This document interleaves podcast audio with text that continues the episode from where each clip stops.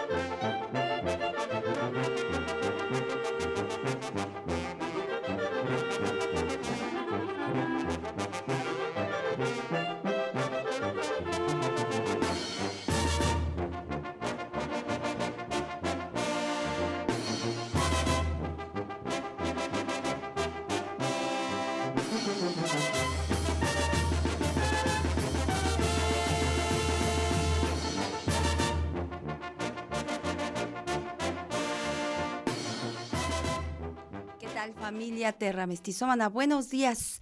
Con gusto le saludo y le doy la bienvenida a este espacio de televisión en donde también le llevamos la música tradicional mexicana.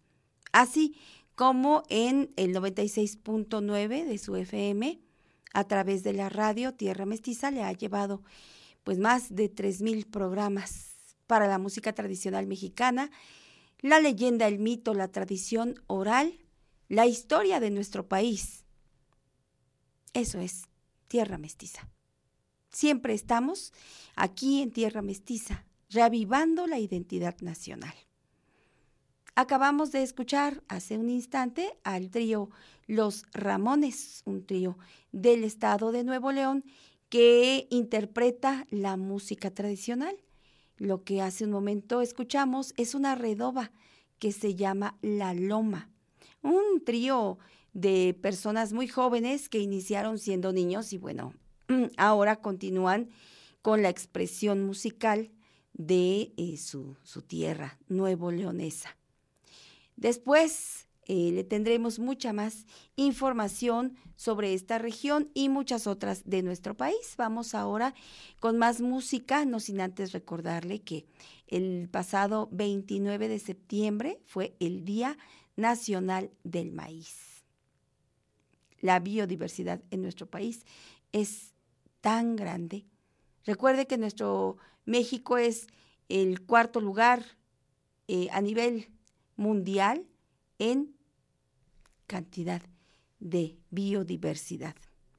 Vamos con música y le presento ahora al grupo Quetzal del estado de Aguascalientes, que durante muchos años se dedicó a recopilar canciones de los pueblos, canciones que se cantaban eh, pues eh, a principios del siglo XIX y se fueron pasando de una generación a otra.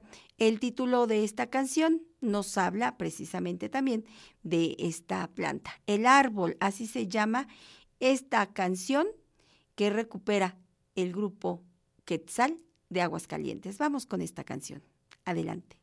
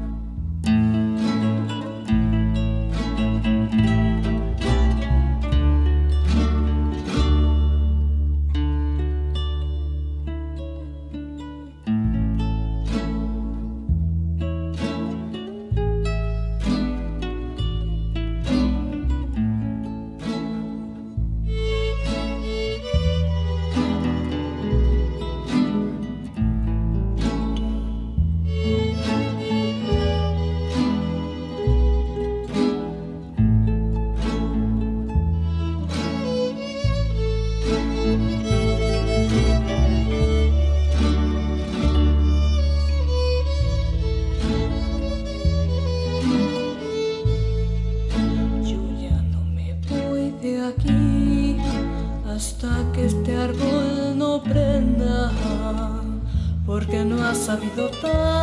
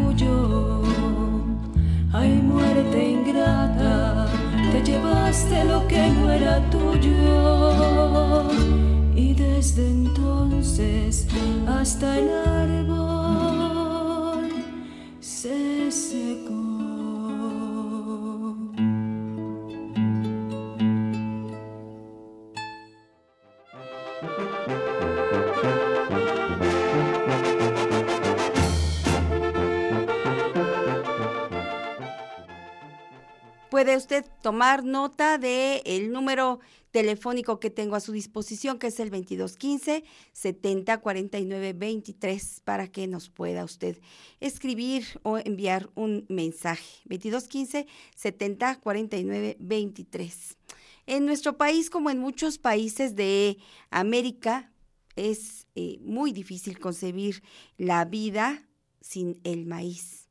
La idea de no tener maíz es como como si fuera un desastre, ¿no? Entonces, en todos los pueblos de, de América, pues la historia se cuenta a partir de los pueblos originarios que se crearon gracias al cultivo del maíz. Así que en nuestro país, el día 29 de septiembre, se denominó como Día Nacional del Maíz. Sabía que se derivan más de 600 productos para la industria alimentaria, más por supuesto el uso pecuario. Ay, en el mes de agosto, eh, yo, yo, espero que usted haya también comido bastantes elotes porque es un mes muy productivo para esta, eh, este alimento. Así como las tortillas que comemos a diario, pues son parte de nuestra identidad nacional, ¿no? En las cuevas de Calipan, Coscatlán, aquí en Puebla, eh, pues hay un fiel testimonio de los vestigios del maíz antiguo, el más antiguo del mundo, con el hallazgo de los primeros olotes y granos con una antigüedad de más de 7000 años en manos de los pueblos mesoamericanos. Existen más de 64 razas de maíz con centenares de variedades distribuidas en todo nuestro territorio. Y los pueblos prehispánicos tardaron miles, miles de años para domesticarlo y desarrollar los procesos para su preparación y consumo. Recuerde, el día 29 de septiembre, que apenas eh, ocurrió antier, bueno, pues fue el Día Nacional del Maíz. Le repito el número para que lo tome y no tenga problema a la hora de enviarnos su respuesta en la participación de cuánto sabes el día de hoy. 2215 70 49 23. 2215 70 49 23. Vamos a escuchar ahora un son huasteco después de esta de esta canción de Aguascalientes, algo triste, ¿no? Algo triste esta historia del árbol. Vamos ahora a escuchar un son huasteco interpretado por em, el trío Alma, Alba Huasteca de Ciudad Victoria, Tamaulipas. Este son huasteco viajó de la región huasteca veracruzana a la región huasteca tamaulipeca. Es el son de la orquídea. Adelante.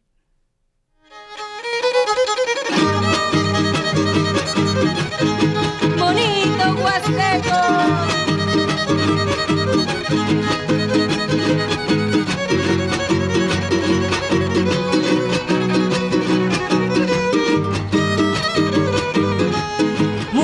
Por esos desdenes, quieres verme en el exilio, esas formas que tú tienes forman mi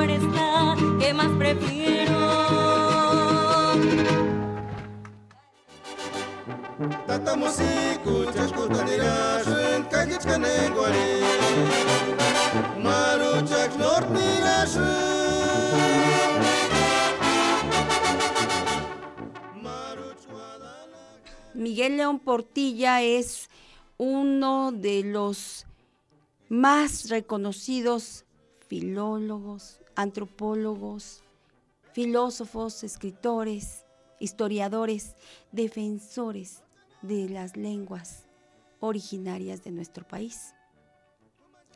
Uno de sus alumnos en el año 2021 precisamente le rindió homenaje después de pues de su fallecimiento, al año de su fallecimiento y fue un un trabajo que hizo eh, de, de un paralelismo con el fray, fray Bernardino de Sahagún. Y decía este otro historiador que, bueno, eh, León Portilla tuvo muchas semejanzas con este fraile, también historiador, a quien se le encomendó en la época de la Nueva España, pues que y escribiera toda la memoria y todas las costumbres de los pueblos originarios para comprender mejor su vida y poder eh, pues establecer con más agilidad la religión cristiana. Y eh, nuestro, nuestro escritor, León Portilla, pues cada vez que defendía la lengua originaria, tenía que batallar con muchas personas que no creían en esta postura, que a final de cuentas él terminó conquistando a muchos lectores y muchos estudiosos para reivindicar la existencia de los pueblos originarios, su pasado, su gran pasado y su gran historia.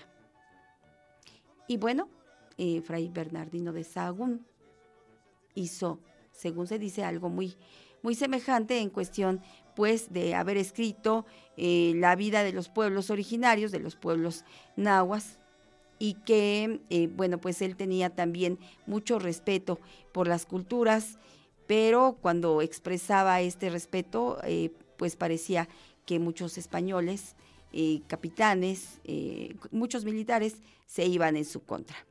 Entonces, bueno, pues ahí se da ese paralelismo. Y fíjese que le he traído un poema de eh, León Portilla que se llama Cuando muere una lengua.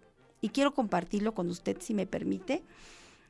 Y dice así, cuando muere una lengua, las cosas divinas, estrellas, sol y luna, las cosas humanas, pensar y sentir, no se reflejan ya en ese espejo.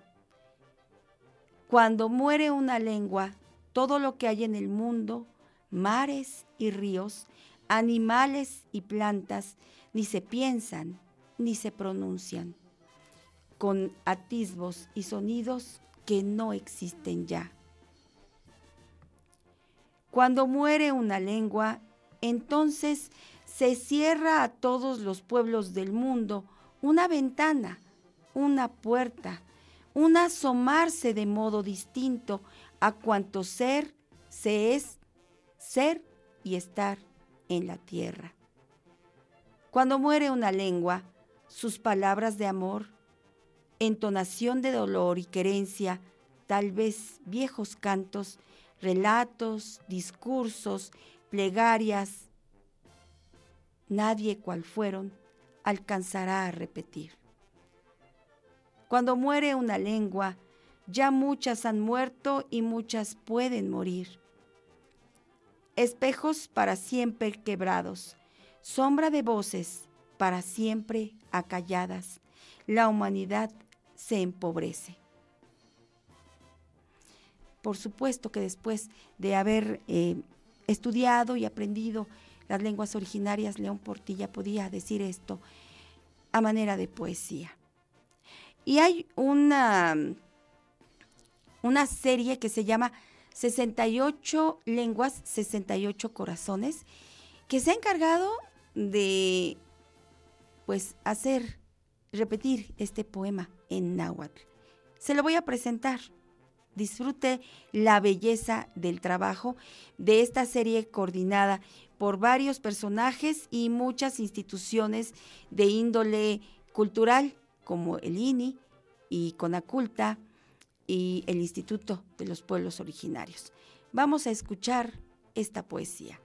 Cuando muere una lengua. Adelante.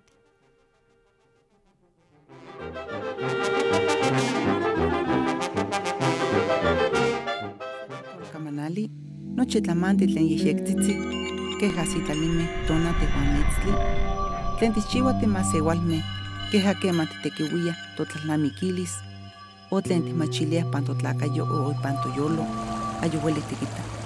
Quema se tlatolkamanali poliwi, nochi tlen onka ipan itlaltepaktli, queja nopa weyi atl uan nopa atentini, nochi tlamantli tekuanimeh uan nochi tlamantli xiuitini. Nion axtimo ilhuis, nion axueli tikihtos, nion axueli titlachilis o tikakis pampa politok nopa tlahtoli. Huajka motzakua ipan kampa ueli chinankotini, ipan kampa ueli tlaltepaktli queja quema motzakua sekua puerta o se ventana, quema onka sekinok tlahtolkamanali, mislachiaktis, pampa timachilis tlamantli ten santoteco tlen kichiua masewaltlakameh. Yani katlen kipia yolistli ipan itlaltepaktli. Kema poliwi se tlahtolkamanali, nochi poliwi, hasta nopa kamanali tlen titekiuia para titeilhuise titeiknelia. O kema titepouiliah para tlachke techkokoa o techkuesoa. Poliwi nopa antiuatl tlen uikayaya touehkapan tatawa. Nochi tlamanti tlen kipouayaya, kehatza momahtoya, kema motiochiuayaya. Keja moskaltihkeh, ayokaka hueli sampa kipouas. Kema poliwi se tlahtolkamanali, eli keja miki. Uan miak mikehya, uan miak mikise, eli keja kema tlapani se teskatl, inintos, eli keja akawilotl, tlen sampa notehki, pampa ayokaka molinia. Uan kema pano yani, mas se igual memokawa, mas teikneltihke.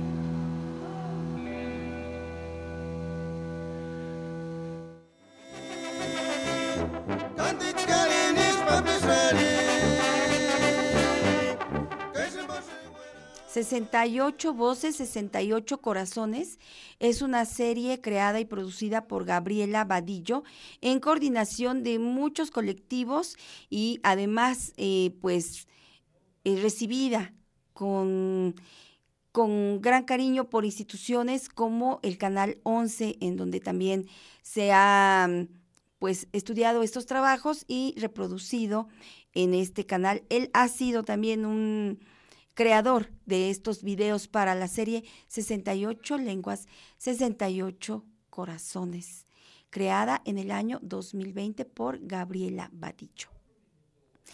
Y bueno, por favor, platíquenos y díganos usted, eh, ¿quién fue? Miguel León Portilla. Ingrid Vallejo nos tiene ya la información para que usted pueda participar con nosotros dándonos su respuesta al 2215 70 49 23. ¿Quién fue Miguel León Portilla? Adelante Ingrid, vamos contigo.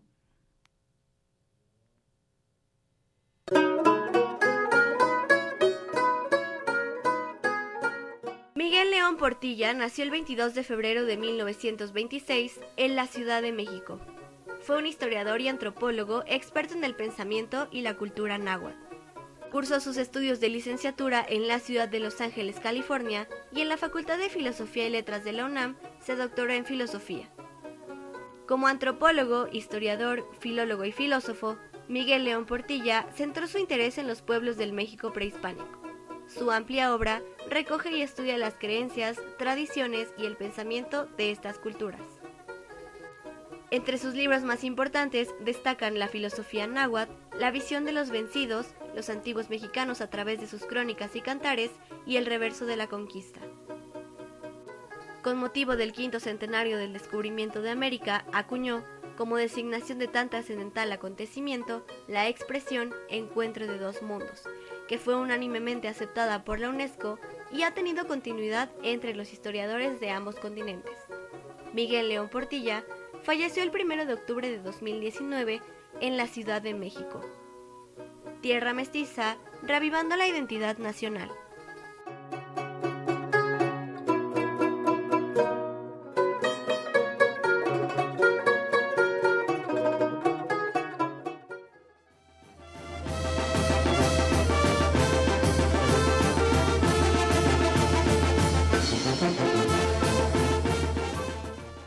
Pues aquí está ya el planteamiento, la información que Ingrid Vallejo preparó para todos nosotros para que podamos participar en ¿Cuánto sabes de nuestra tierra mestiza?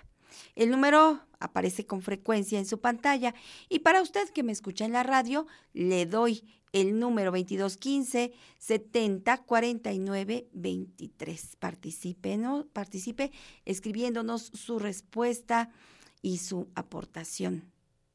Recuerde, puede hacerlo a través del WhatsApp o un mensaje de texto para poder revisar estos, estas respuestas de usted. Hágalo, por favor, un poco antes de las 8.30 para que nos dé tiempo de que nuestra lista salga completa.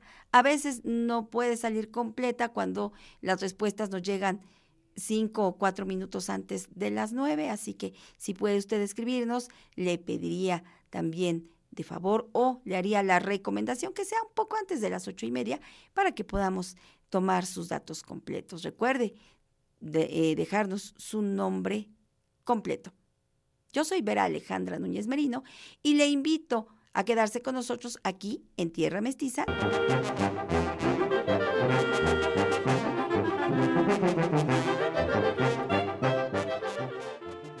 Pues ya estamos de regreso con usted para continuar compartiendo la música, la tradición, la historia de nuestro país. Es el caso que nos ocupó durante el mes de septiembre y hoy cerramos esta parte de la narrativa histórica de Aranza y Heréndira Méndez Juárez, que juntas nos llevan a conocer las crónicas de la batalla del 13 de septiembre. Vamos a escuchar esta cuarta y última parte. Seguramente usted nos siguió, así que hoy cerramos estas crónicas. Muchas gracias a Heréndira y Aranza Méndez Juárez. Vamos con ustedes. Adelante.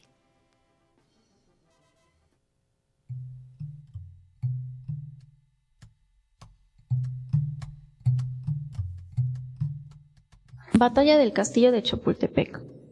Después de la batalla del Molino del Rey, las tropas norteamericanas se dispusieron a tomar el castillo de Chapultepec, que a pesar de que el nombre no era un alcázar, pues fue levantado originalmente como casa de descanso de los virreyes.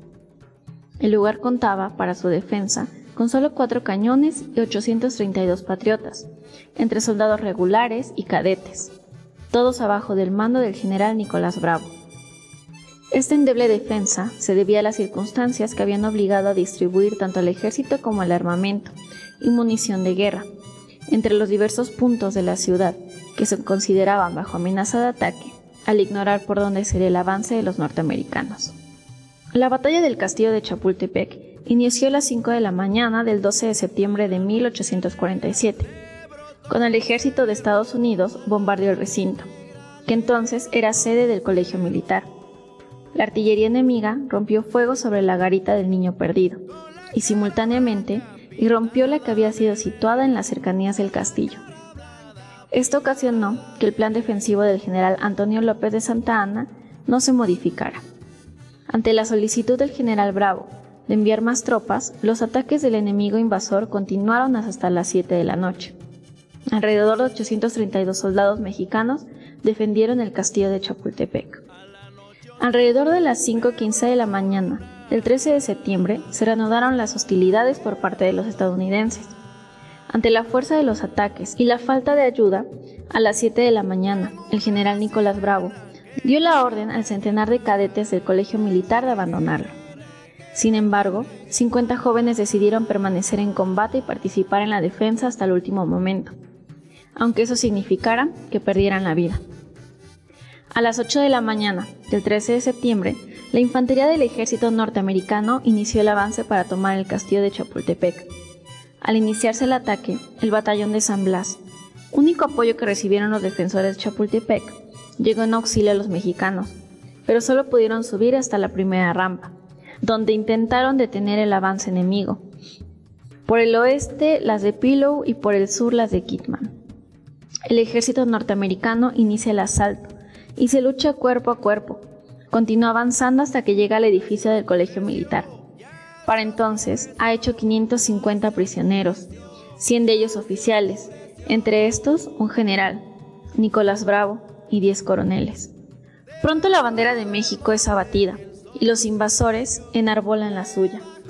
Como el bastión carecía de defensas del flanco y las que apenas habían sido levantadas eran débiles, pronto llegaron las tropas enemigas a la cima del edificio, donde algunos alumnos, alentados por el patriotismo, no dejaron de combatir. El general Mariano Monterde, segundo al mando de las operaciones y director del colegio militar, refirió que a pesar de la desventaja y del estado miserable en el que se encontraban en aquel punto, fue defendido con entusiasmo y valor con un puñado de hombres. Santa Ana envía el batallón de auxiliares a San Blas, pero ya no puede llegar al castillo, y en la lucha mueren casi todos sus integrantes. Durante la batalla, acribillado por 30 balas y casi al borde de la muerte, Xicotenca alcanza la bandera de su batallón de San Blas para protegerla de que no caiga en manos del enemigo y muere con el lienzo patrio a su poder. Pero su batallón es casi aniquilado por las fuerzas enemigas. La caída de Chapultepec tiene un gran impacto en el común de la gente que la consideraba inexpugnable, aunque en realidad era una construcción insignificante y mal defendida, por lo que al caer en manos del enemigo se considera perdida para la capital de México. Pese que el ánimo no decaía y estaban intactos varios cuerpos nacionales del ejército, ese mismo día las fuerzas norteamericanas de la invasión ahorcan a 30 soldados irlandeses del batallón de San Patricio. La historia más difundida sobre este episodio relata que Juan de la Barrera, Agustín Melgar, Juan Escutia, Fernando Montes de Oca, Francisco Márquez, Vicente Suárez y muchos más parecieron acribillados aquel día por las balas del enemigo. Los cadetes tenían entre 12 y 18 años. Algunas versiones historiográficas presumen que eran miembros del colegio militar y no habían podido volver a sus casas. Otras que estaban castigados, o que decidieron quedarse voluntariamente para hacer frente a la invasión. El mito más grande es el de Juan Escutia, quien se envolvió en la bandera mexicana y se tiró por una ladera del también llamado Alcázar de Chapultepec, para evitar que la insignia patria cayera en manos estadounidenses. Se sabe poco de la vida de Scutia, y extienden versiones que cuestionan que los hechos se hayan desarrollado de esa forma. Pero al final, el general Santa Ana, que no había fortificado el interior de la ciudad, con un ejército compuesto de 5.000 hombres de infantería y una caballería casi intacta de 4.000 efectivos, dispone la evacuación inmediata de la Ciudad de México. Nombra general en jefe a Lombardini. Y entre 8 y 9 de la noche, sale en coche de la Ciudadela rumbo a la villa de Guadalupe. Benito Juárez fue el primero en honrar a los niños héroes y decretar el 13 de septiembre Día de Luto Nacional. La intervención estadounidense concluyó con la firma de los tratados de Guadalupe Hidalgo, en los que México cedió más de 2.000 kilómetros cuadrados de territorio a Estados Unidos, a cambio de 15 millones de pesos. En la voz de Herendira Méndez Juárez. Tierra Mestiza. Revivando la identidad nacional.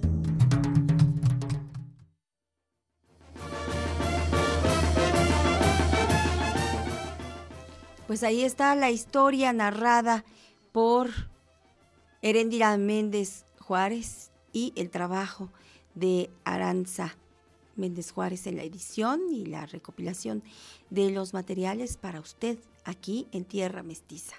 Un espacio donde ya le dije, muy temprano le llevamos, además de la música tradicional, la historia y las leyendas, mitos, la tradición oral de nuestro país. Comuníquese con nosotros al 2215 70 49 23. Estaremos en contacto y ya conoce usted nuestras redes sociales. También queremos que ahí nos visite, queremos que escuche, que vea la programación que tenemos para usted en cada una de estas redes, en Facebook, en TikTok, en Instagram y en YouTube. Ahí tenemos los materiales de Tierra Mestiza para compartirlos con ustedes. Y bueno, le voy a presentar ahora una marcha, una marcha que eh, está interpretada por la banda sinfónica Vidal Tepox de San Cristóbal Tepontla, aquí muy cerquita, pasando Cholula, eh, por la vía federal a Huejotzingo, tenemos al pueblo de San Cristóbal Tepontla, un pueblo de músicos, un pueblo de una gran herencia cultural. Y hoy, eh, pues, todos estos herederos de la música interpretan esta marcha. Disfrútela con nosotros. Se llama Militares Mexicanos.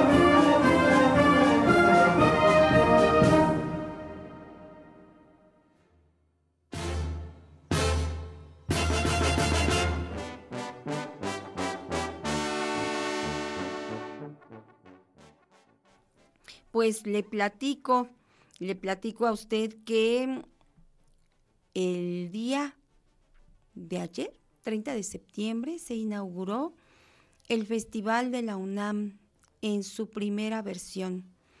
Un festival que aglomera en sus expresiones artísticas que está presentando ya a partir del día de ayer, pues el teatro, la música, la danza, tanto la tradicional como la contemporánea, la danza nueva, la creativa, la ópera. Y fíjese que el día de ayer se estrenó pues un, una ópera hermosa eh, de la autoría ay, de una mujer que escribe muy, muy bonito y que ha escrito varios em, argumentos teatrales para representar la vida de Sor Juana Inés de la Cruz. Y entonces, em, en esta ocasión fue llamada Mónica Levin a escribir ópera. Y bueno, hizo este trabajo durante la pandemia, fíjese. Y entonces eh, esta ópera estrenada el día de ayer. Se llama La sed de los cometas. Y en esta versión de la vida de Sor Juana Inés, pues eh, la gran escritora Mónica Lavín eh, la rodeó, la rodeó de todos los acontecimientos naturales que em, ocurrieron durante la infancia de Sor Juana Inés, como la aparición del cometa Halley, como la erupción del volcán del Popocatépetl. Entonces, eh, eh, le da esta, este otro enfoque a la vida de Sor Juana Inés y bueno, ella se pregunta si todo esto tuvo algo que ver con la inteligencia de Sor Juana, con su desarrollo, con su deseo de saber, con sus grandes dotes lingüísticos para la escritura. No, una, una obra hermosa, La sed de los cometas, que yo espero que muy pronto esta obra operística empiece a viajar por todo el país y podamos verla en algún momento, los poblanos, de verdad. Recuerde el nombre, La sed de los cometas. Este, esta obra se estrenó el día de ayer en el Festival Cultura UNAM. Es el primero en su versión y empezó el día de ayer 30 de septiembre y estará realizándose hasta el 16 de octubre. Muchos días de trabajo, eh, disfrutando de talentos artísticos en muchas versiones. Este festival surgió como una manera de agradecer y em, pues seguir motivando la creatividad de todos los artistas, todos los colectivos y todas las organizaciones culturales que estuvieron trabajando en diversos programas durante el tiempo en el que estuvimos en cuarentena, en el que estuvimos en nuestras casas. La creatividad mexicana no cesó. Y entonces, pues este festival se crea a partir de generar la motivación para continuar creando y además ser una especie de, de agradecimiento a todos los artistas que nos mantuvieron pues interesados, despiertos, creativos y con esperanza de que todo iba a pasar. Felicitaciones a la UNAM por esta iniciativa y ojalá sean muchos, muchos años de festivales. Vamos con música y ya le tenemos aquí a la banda Tlayacapan con un trabajo excelente y si tiene usted pareja, llámela porque ya está aquí la banda Tlayacapan para interpretar el danzón que se titula Ofelia. you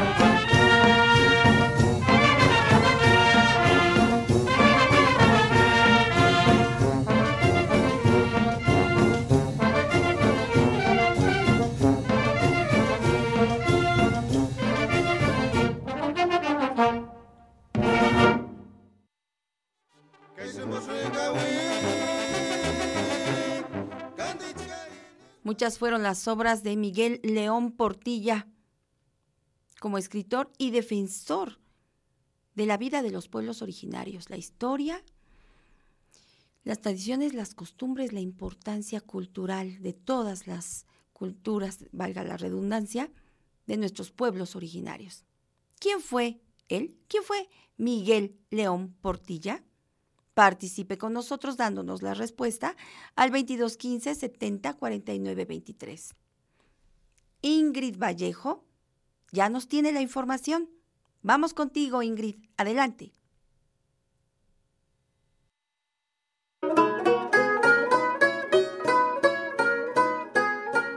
Miguel León Portilla nació el 22 de febrero de 1926 en la Ciudad de México.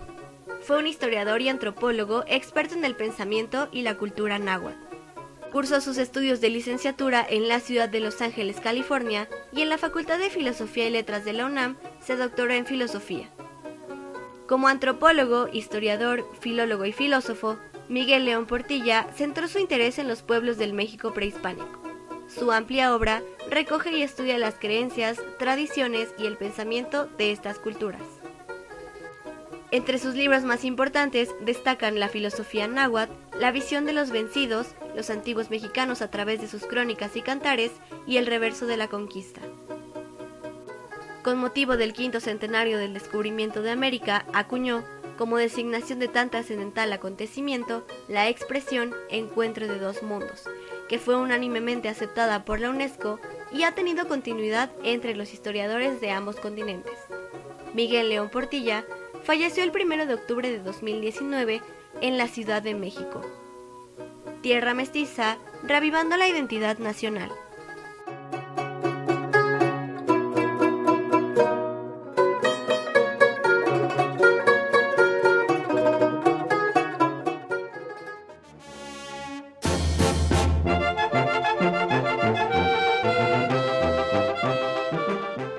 Patrick Johansson, investigador del Instituto de Investigaciones Históricas estableció un paralelismo a cinco siglos de distancia entre León Portilla y el fraile franciscano Fray Bernardino de Sahagún.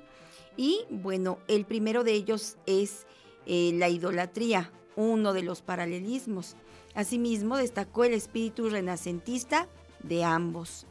De Sahagún dijo que llegó a transgredir los límites de las eh, de la pesquisa que le había sido encomendada, la de reunir información y textos con el fin de detectar en el mundo indígena los síntomas de una enfermedad, la idolatría.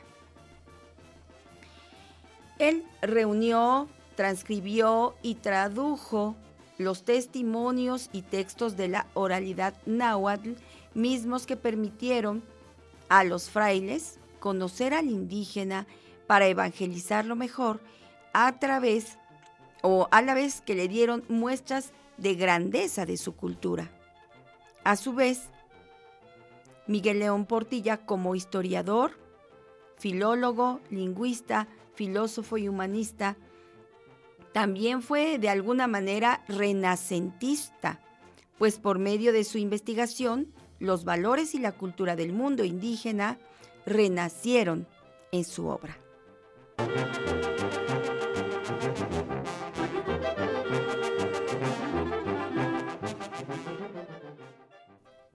Me da muchísimo gusto presentarle este espacio que desde hace eh, cuatro años abrimos para, para generar esta cercanía con la música académica, Tierra Mestiza en Sinfonía. Y no quiero pasar al siguiente eh, eh, tema musical, a la siguiente pieza, sin antes mencionarle que el concierto por el, la banda sinfónica, la orquesta sinfónica del Conservatorio de nuestra ciudad, fue un concierto espléndido, excelente, hermoso. El día martes en Museo San Pedro. Em, se, llenaron todas las, las, sillas que estaban dispuestas para los asistentes y aún hubimos muchos de pie. Rodrigo Lomán se presentó tocando el concierto clásico para jarana jarocha de viva voz. Él, él interpretó con la jarana este concierto, por supuesto, bajo la batuta de Omar Ruiz García, director de la Orquesta Sinfónica del Conservatorio. Un espectáculo, un momento emotivo que yo estoy segura que llenó las expectativas de todas las personas que asistieron o que asistimos al concierto. Nuevamente repite este espléndido espectáculo el día eh, jueves pasado, ahora en el auditorio del el Colegio Benavente, un recinto pues que también ha recibido en muchas ocasiones a diversas orquestas sinfónicas y por supuesto la Orquesta Sinfónica del Conservatorio no podría faltar. También con mucho éxito y recibiendo la visita de muchos músicos de nuestra ciudad. Así que quiero felicitar todo el trabajo, tanto del el director de la Orquesta Sinfónica del Conservatorio, Omar Ruiz García, como de todas las personas e instituciones que les apoyaron para realizar este trabajo. Y además también mi agradecimiento y reconocimiento para el gran compositor Rodrigo Lomán. Por supuesto, agradezco también el trabajo de Christopher Mújica de acercarnos a esta música académica que nos llena el alma también y que con mucho orgullo le digo, pues mm, eh, la intención de Tierra Mestiza es presentarle precisamente a los compositores que se inspiraron en la música tradicional para crear sus obras. Es el caso de Rodrigo Lomán, que ya Christopher Mujica nos había estado trayendo semanas antes. Y luego se da esta coincidencia con el director del conservatorio para traer también a Rodrigo Lomán. Así que, pues nuestro reconocimiento y gran, gran admiración por todo su trabajo y esperamos que estos sean los dos primeros conciertos de una larga serie de visitas de Rodrigo Lomán a Puebla. Y vamos ahora con el espacio que le tenemos esta mañana, porque queremos presentarle una obra que eh, fue también estrenada el mismo día en el que por primera vez se interpretó en el Gran Teatro de Santa Ana el himno nacional y en la misma época. El 15 de septiembre de 1854, los patios de este teatro estaban adornados con luces de colores, espejos, naranjos y flores, y ya la compañía de ópera estaba lista para interpretar el himno nacional. Pero no es el himno lo que le voy a presentar el día de hoy aquí en Tierra Mestiza, porque sabe usted, también para ello se necesita un permiso y muy, muy, muy especial. Así que hoy hemos seleccionado de aquella misma noche esta grabación eh, que, se, que se cantó también en, en aquella noche que se estrenó, que se cantó por primera vez el himno nacional. Y bueno, aquí le tengo ya este, esta pieza que es un vals, un vals que se llama La Aurora, que fue escrita por José Antonio Gómez, organizador del concurso para la creación del himno nacional. Y le voy a presentar dos piezas. La primera es el vals que se titula La Aurora y después le presento Guarda esta flor de Tomás León. Adelante, está usted en Tierra Mestiza en Sinfonía.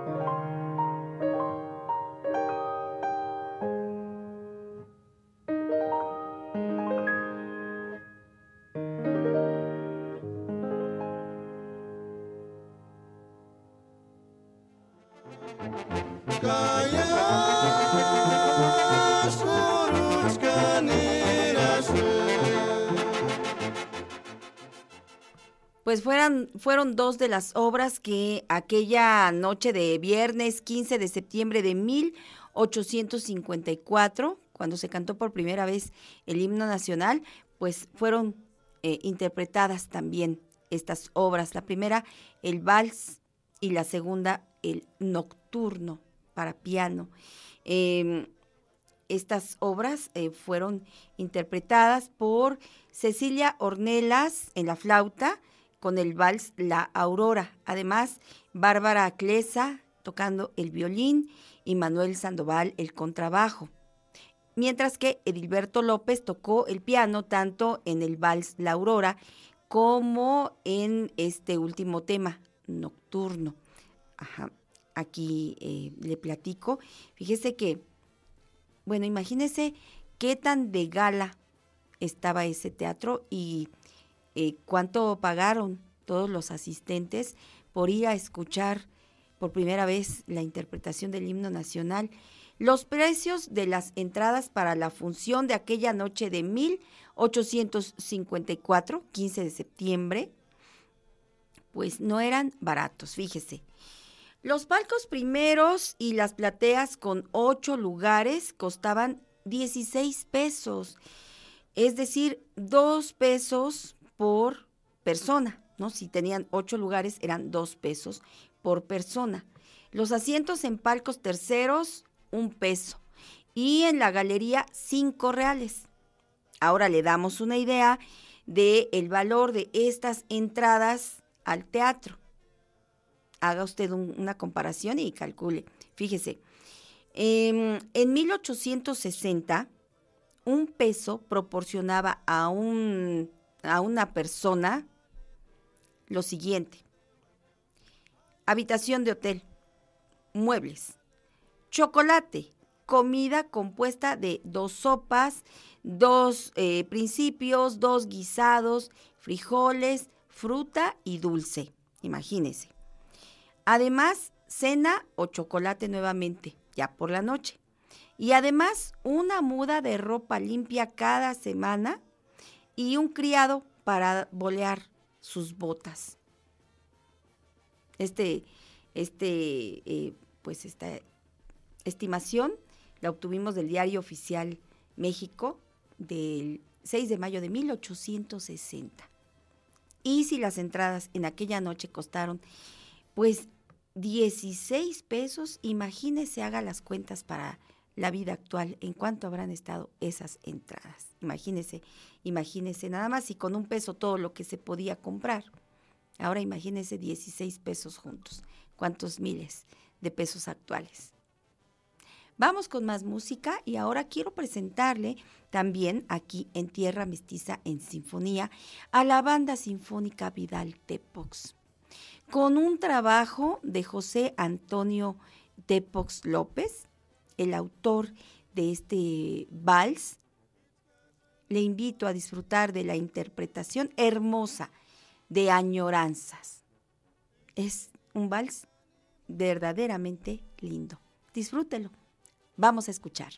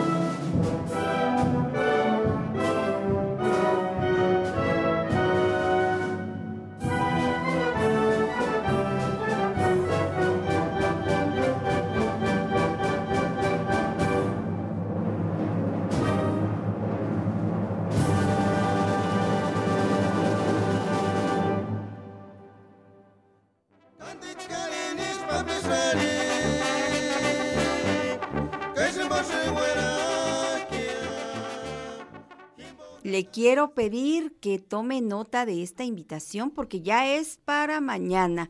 Por favor, vaya por papel y lápiz o por su calendario o si tiene a la mano la agenda de su teléfono, tome nota. La hora, 2 de la tarde. El lugar, el patio techado del el Jardín de Analco. Cantándole a mi Puebla es el nombre del concierto que el grupo Cantares tiene preparado para nosotros en el marco del Festival Ciudad Mural Puebla 2022. Ya le digo, el, el día es mañana 2 de octubre a la una en punto de la tarde en la cancha techada del Jardín de Analco.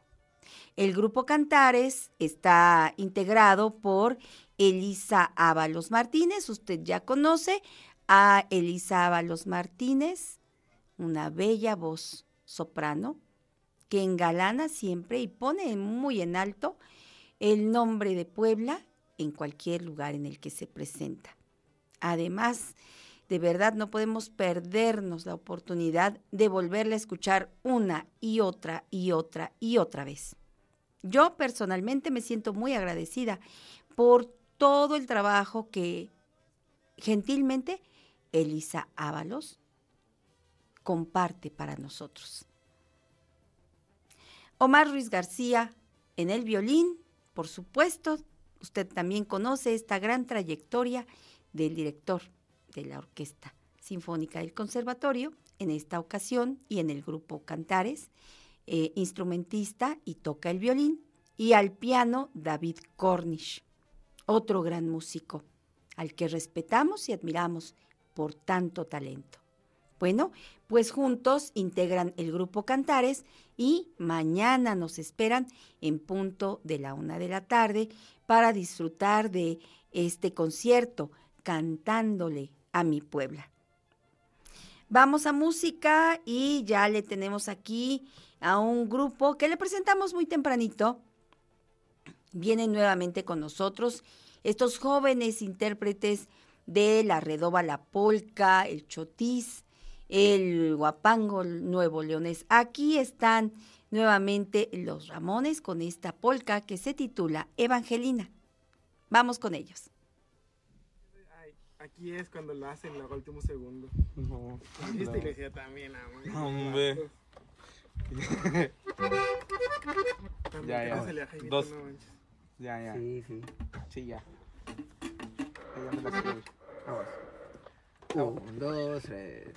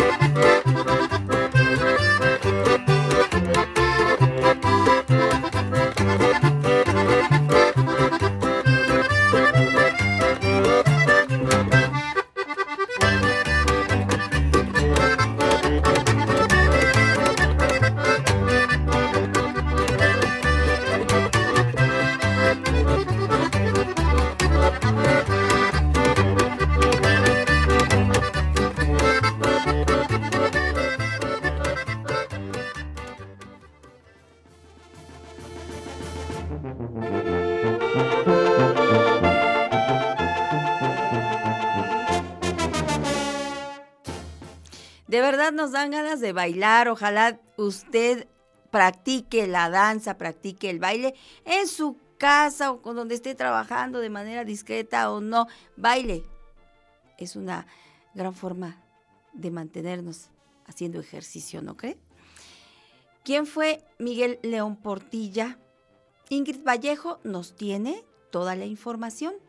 Recuerde participar con nosotros en ¿Cuánto sabes de nuestra tierra mestiza? Adelante, Ingrid.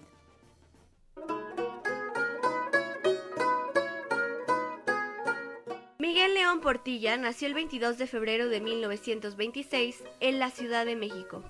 Fue un historiador y antropólogo experto en el pensamiento y la cultura náhuatl. Cursó sus estudios de licenciatura en la ciudad de Los Ángeles, California, y en la Facultad de Filosofía y Letras de la UNAM se doctoró en filosofía. Como antropólogo, historiador, filólogo y filósofo, Miguel León Portilla centró su interés en los pueblos del México prehispánico. Su amplia obra recoge y estudia las creencias, tradiciones y el pensamiento de estas culturas. Entre sus libros más importantes destacan La filosofía náhuatl, La visión de los vencidos, los antiguos mexicanos a través de sus crónicas y cantares y El reverso de la conquista.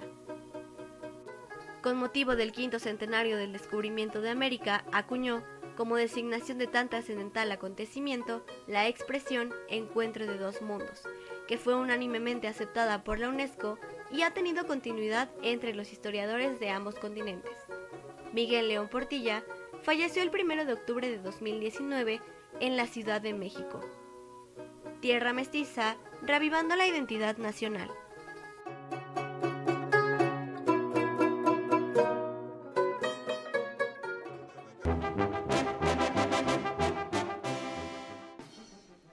Pues ya estamos de regreso y si usted tiene eh, cumpleañeros, pues acérquelos porque en unos momentitos le tenemos las mañanitas. Pero antes le invito a que juntos vayamos hasta Coahuila, eh, este estado eh, hasta donde Emanuel de la mano nos ha llevado a hacer un recorrido por todas las eh, circunstancias culturales este gran lugar, Coahuila, lugar donde vuelan las águilas. Vamos contigo, Emanuel, tú explícanos todo esto, adelante.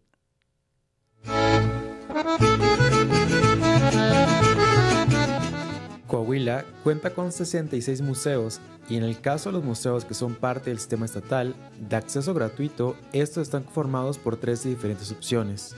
Hoy exploraremos algunos de los museos más icónicos, así como festividades místicas y populares.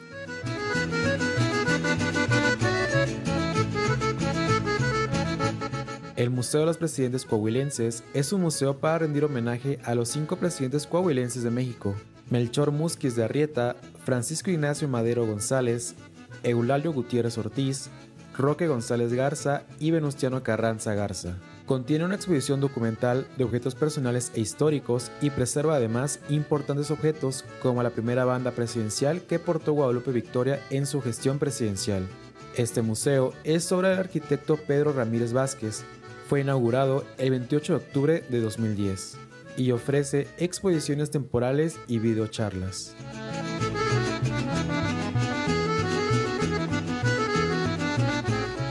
Las salas Carranza en el museo con el mismo nombre se encuentran en el primer piso. Es un espacio abierto al público desde 2013 con un doble propósito. Por una parte, aquí se destaca la historia y los logros políticos de Venustiano Carranza como gobernador de Coahuila entre 1911 y 1913. En el primer piso se encuentra una réplica de su despacho, del que el propio museo apunta Venustiano Carranza, gobernador de Coahuila, despachó aquí hasta el 19 de febrero de 1913, cuando tomó la más trascendente de las ediciones de su vida, desconocer el gobierno de Victoriano Huerta. Ese día salió de su despacho en la segunda planta y al cruzar la puerta hacia la Plaza de la Independencia abandonó este palacio de gobierno para entrar a la historia. El nombre de este sitio se encuentra en plural debido a que abarca recintos de tres pisos. Hacia 1929, el general Manuel Pérez Treviño, gobernador de Coahuila, le agregó un nuevo piso al palacio y le encomendó al pintor valenciano Salvador Tarazona que decorara con murales el cubo de la escalera de esta parte del edificio. El otro propósito de las salas Carranza es mostrar estas 10 brillantes obras pictóricas que retratan con maestría y gran colorido distintos aspectos del paisaje y la vida coahuilense, como lo son la pieza tlaxcalteca del Ojo de Agua en Saltillo, ruinas de antiguas misiones, el trabajo en las minas de carbón, el pasaje lagunero, entre otros.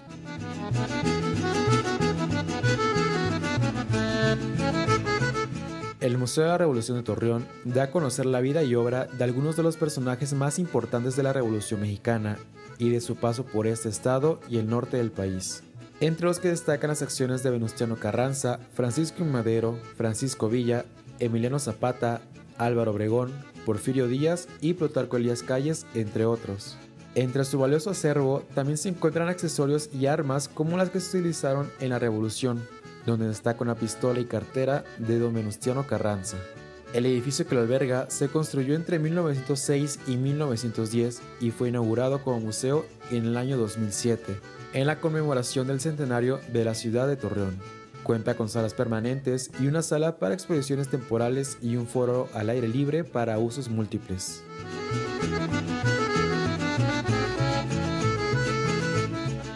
Cada año, miles de fieles provenientes de Saltillo, Monclova, Monterrey y otros lugares aledaños se dirigen hacia el pueblo mágico de Arteaga, Coahuila, para realizar la fiesta patronal a San Isidro Labrador.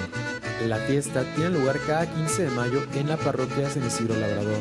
Inicia un minuto después del mediodía y es acompañada por el canto entonado de las mañanitas. Al mismo tiempo, se lleva a cabo la tradicional danza de los matlachines, cuyos participantes bailan ininterrumpidamente en el atrio de la parroquia. Además, abunda la venta de conservas, cajetas y demás delicias producidas en Arteaga.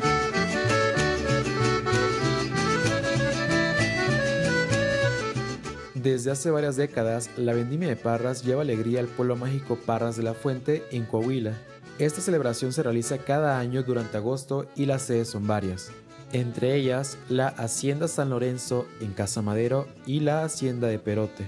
El festejo se realiza en honor a San Lorenzo, santo patrono de los locales, y comienza con una misa en iglesia. Posteriormente, la noche es alumbrada con las antorchas de los danzantes.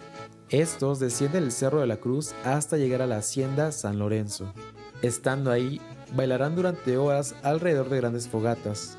Cabe señalar que esto último alude al pasado prehispánico que se niega a desaparecer.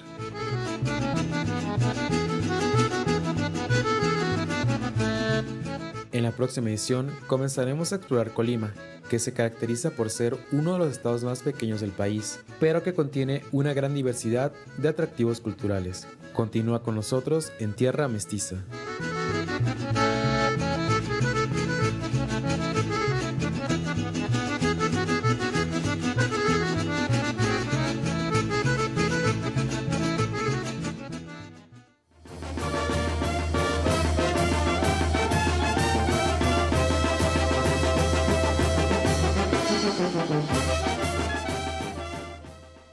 Algunos comentarios y saludos para los terramestizómanos. Saludo con mucho gusto a Elvita Merino, que a su vez deja saludos para toda la familia terramestizómana. Quiero enviar también un saludo cálido a Adelita Núñez, que siempre escucha y ve Tierra Mestiza. A la doctora Fabiola Núñez Morales, que también, por supuesto, escucha el programa y disfruta de las presentaciones de Tierra Mestiza en Sinfonía. Saludo también a Oscar Vargas, a Edith Baez, a Ale Núñez, a Blanquita Soto, a Evelia Abrego y a la maestra Coral Crespo. Por cierto, quiero decirle a usted que la exposición Mujer Indígena, organizada por la maestra Coral Crespo en la sala José Luis Rodríguez Alconedo de El Barrio del Artista, fue un éxito. De verdad, eh, las obras presentadas son dignas representantes de nuestra admiración, respeto, eh, cariño y dignidad por las mujeres indígenas. Mujer Indígena fue el título de esta, de esta exposición que se cerró el pasado jueves 29 de septiembre. Gracias a la maestra Coral Crespo por haber em, pues realizado esta organización y por supuesto que el año entrante, si todo sigue bien, maestra Coral, y usted eh, confía en Tierra Mestiza para difundir sus actividades, aquí le esperamos. Ya sabe que las puertas de esta casa siempre estarán abiertas. Saludo a todos los cumpleañeros de este fin de semana, de días pasados. Quienes están, estuvieron o estarán de manteles largos, pues reciban un saludo y nuestra felicitación, además de la felicitación de su familia que les quiere y nos pide que les dediquemos las mañanitas.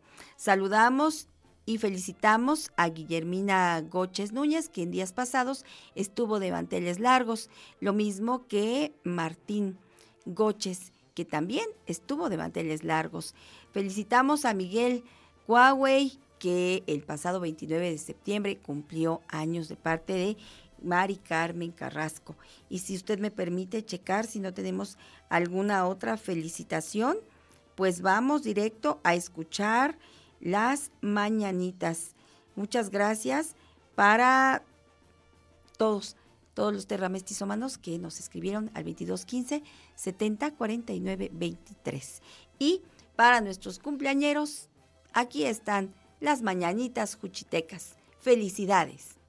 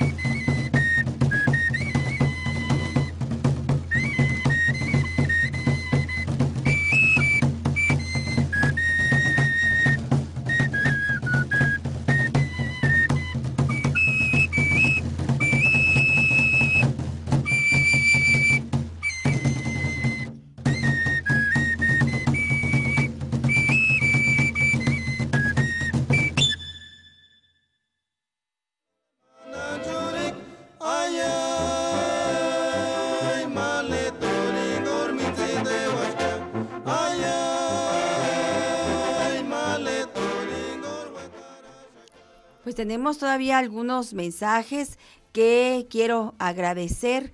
Eh, el de mm, Gustavo Quintero, que nos desea muy, muy, muy buenos días. Y lo mismo para, para Oscar Vargas. Blanquita Soto, muchas gracias por ese delicioso detalle. Muchas gracias, Blanquita. Bueno, no fue un detalle, fue algo muy hermoso.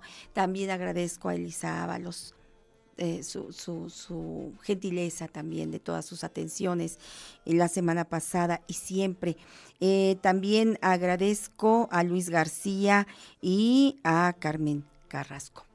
Y le recuerdo a usted que eh, la invitación para que asista mañana a este concierto que se llama Cantándole a mi Puebla por el grupo Cantares será a partir de la una de la tarde en el área techada del el Jardín de Analco.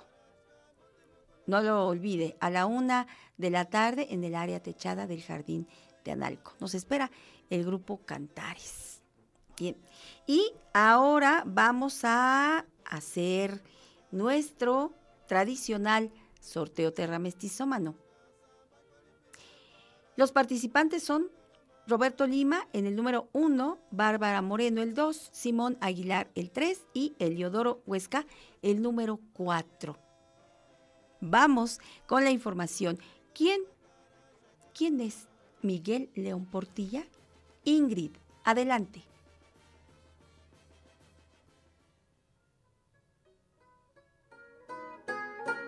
Miguel León Portilla nació el 22 de febrero de 1926 en la Ciudad de México. Fue un historiador y antropólogo experto en el pensamiento y la cultura náhuatl. Cursó sus estudios de licenciatura en la ciudad de Los Ángeles, California, y en la Facultad de Filosofía y Letras de la UNAM se doctoró en filosofía. Como antropólogo, historiador, filólogo y filósofo, Miguel León Portilla centró su interés en los pueblos del México prehispánico. Su amplia obra recoge y estudia las creencias, tradiciones y el pensamiento de estas culturas. Entre sus libros más importantes destacan La filosofía náhuatl, La visión de los vencidos, los antiguos mexicanos a través de sus crónicas y cantares y el reverso de la conquista. Con motivo del quinto centenario del descubrimiento de América, acuñó, como designación de tan trascendental acontecimiento, la expresión Encuentro de dos mundos, que fue unánimemente aceptada por la UNESCO y ha tenido continuidad entre los historiadores de ambos continentes. Miguel León Portilla falleció el 1 de octubre de 2019 en la Ciudad de México. Tierra Mestiza, revivando la identidad nacional.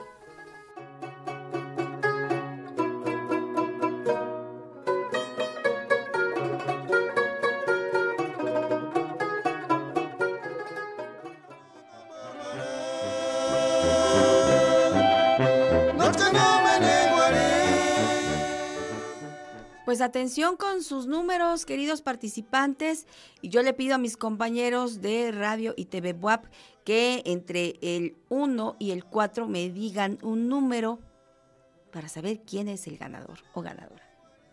Ok, el número 3. El número 3 me dicen mis compañeros y el número 3 voy a revisar de quién es. Aquí tenemos a Simón Aguilar. Muchas felicidades, Simón.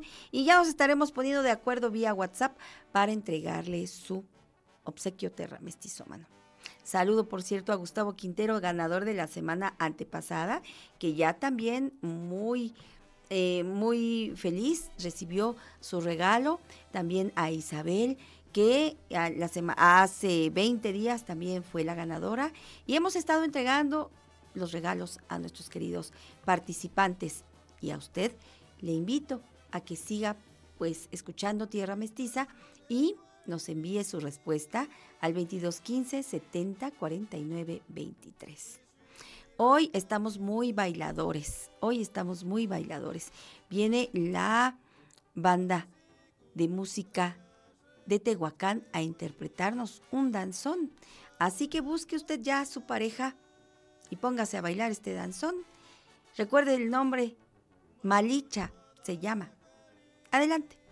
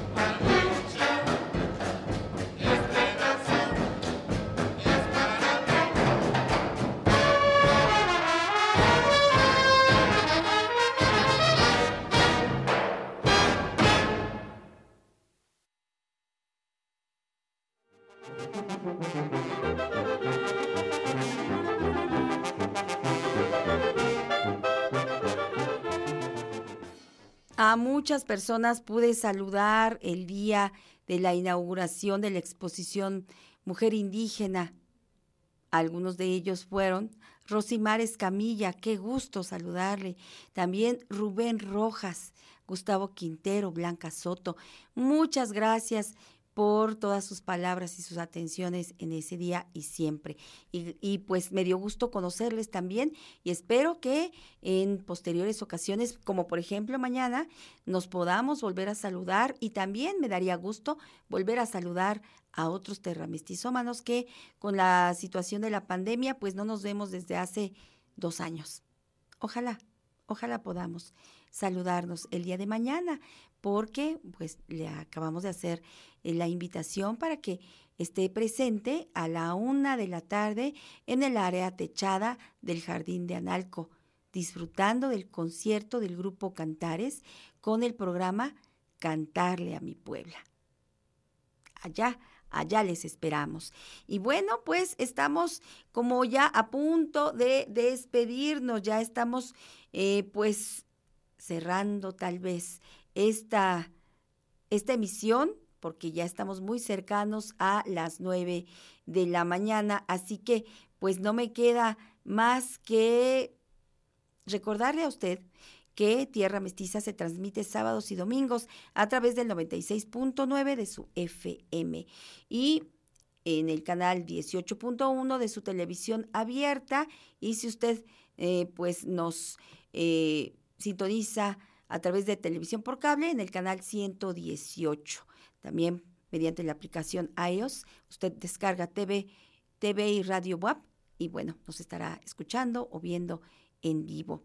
Le dejamos escuchando este zapateado del estado de Tabasco para saludar a la familia Montejo Gallegos, que seguramente está disfrutando del programa allá en Tabasco.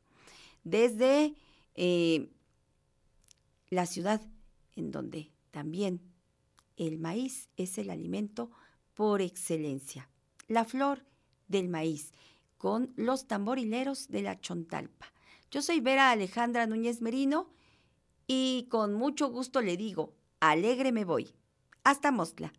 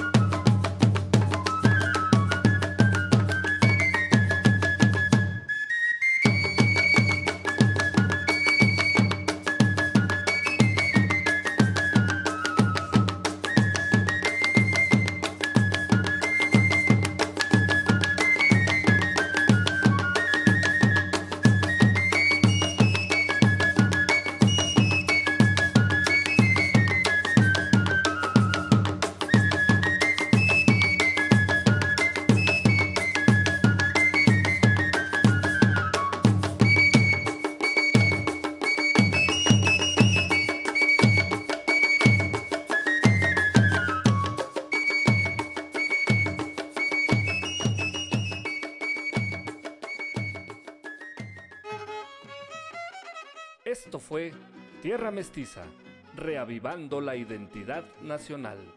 Sintoniza nuestra siguiente emisión.